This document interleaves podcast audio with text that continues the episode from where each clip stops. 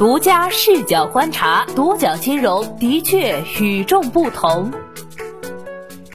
本期我们一起关注的是：十三人骗银行三十亿，四人被判无期，萝卜章假合同冒充银行员工。这年头，骗子的胆子越来越大。二零一九年十二月二十八号，裁判文书网披露了两份湖北省高级人民法院刑事裁定书，一犯罪团伙伪造一系列协议存款合同及银行印章，假冒银行从业人员和资方银行及通道公司签署协议，诈骗三家银行三十亿元协议存款。在该案件中，广发银行福州分行被骗取五亿元，招商银行和中信银行在诈骗团伙实施犯罪途中发现异常，未受损失。在实施诈骗前，该犯罪团伙成立了一家公司。二零一五年十一月五号，陈某一和陈某二设立湖北赣州新能源科技有限公司，由陈某二担任法定代表人，用于接受诈骗资金及向魏某喜等人支付好处费、中介费等费用。二零一五年十一月五号，陈某一与陈某二设立湖州赣丰新能源科技有限公司，由陈某二担任法定代表人，用于接受诈骗资金及向魏某喜等人支付好处费、中介费等费用。二零一五年十一月十号上午，胡某经冒充中国农业银行股份有限公司荆州分行工作人员周某三的身份，通过电话与广发银行福州分行工作人员吴某联系，谎称农业银行荆州分行有意开展协议存款业务。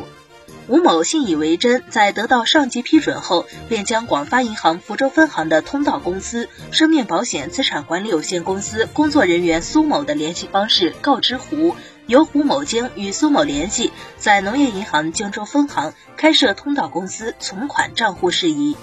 胡某京对苏某谎称可以代通道公司开设协议存款账户，苏便按照胡某京的要求，将生命保险公司开户所需资料扫描后发给了胡某京。得到资料后，胡某京就伙同多人对照开户资料的电子版，伪造了全套开户资料及所需印章。二零一五年十一月十二号，陈某一便指使他人用伪造的开户资料及印章，在农业银行荆州分行荆州经济开发区支行开设了名为“生命保险资产管理有限公司荣光九十一号”专户的账户。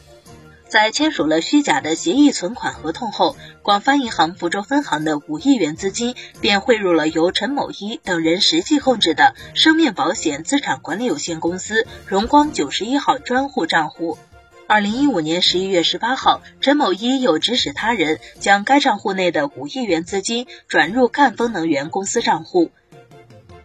钱到手后，这群犯罪团伙就开始分赃了。按照层级，陈某一、魏某喜、胡某京等十余人分得二百六十万元到七千万元不等。剩余资金中，部分现金留存赣丰公司银行账户，部分资金以赣丰公司名义购买了土地使用权和基金。魏某喜等人此前便曾用同样套路诈骗招商银行，甚至已经收到对方汇入的二十亿元，但离成功还差一步时被发现。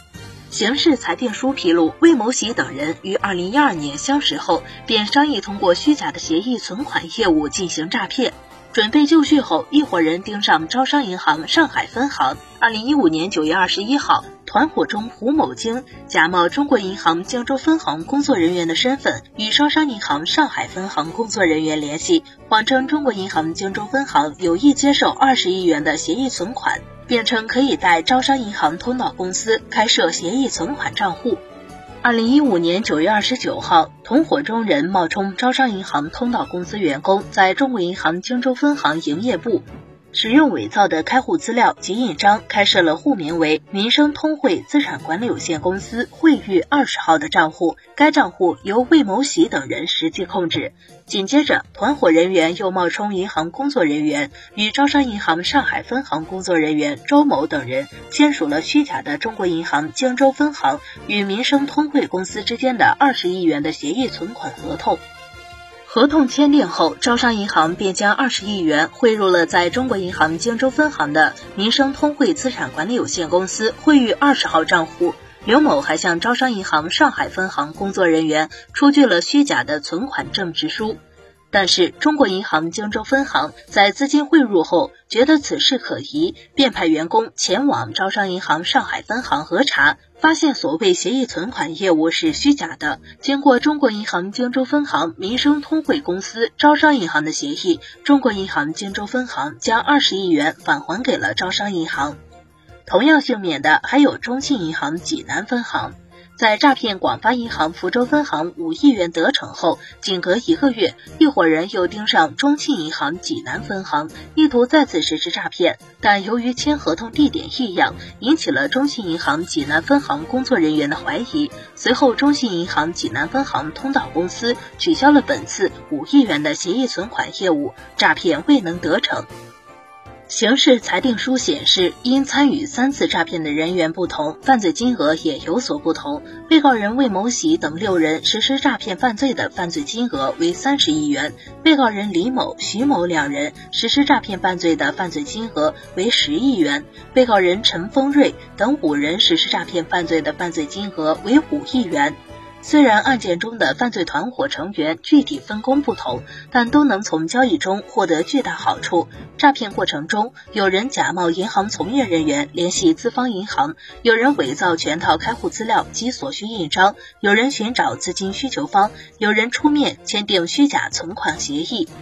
江州市中级人民法院认为，被告十三人以非法占有为目的，虚构事实、隐瞒真相，骗取受害银行资金，数额特别巨大，行为均已构成诈骗罪。在三起犯罪中，第一起、第三起犯罪被告人未能得逞，是犯罪未遂；在共同犯罪中，魏某喜、吴某京、李某、陈某一起主要作用是主犯，其余被告人起次要或辅助作用是从犯。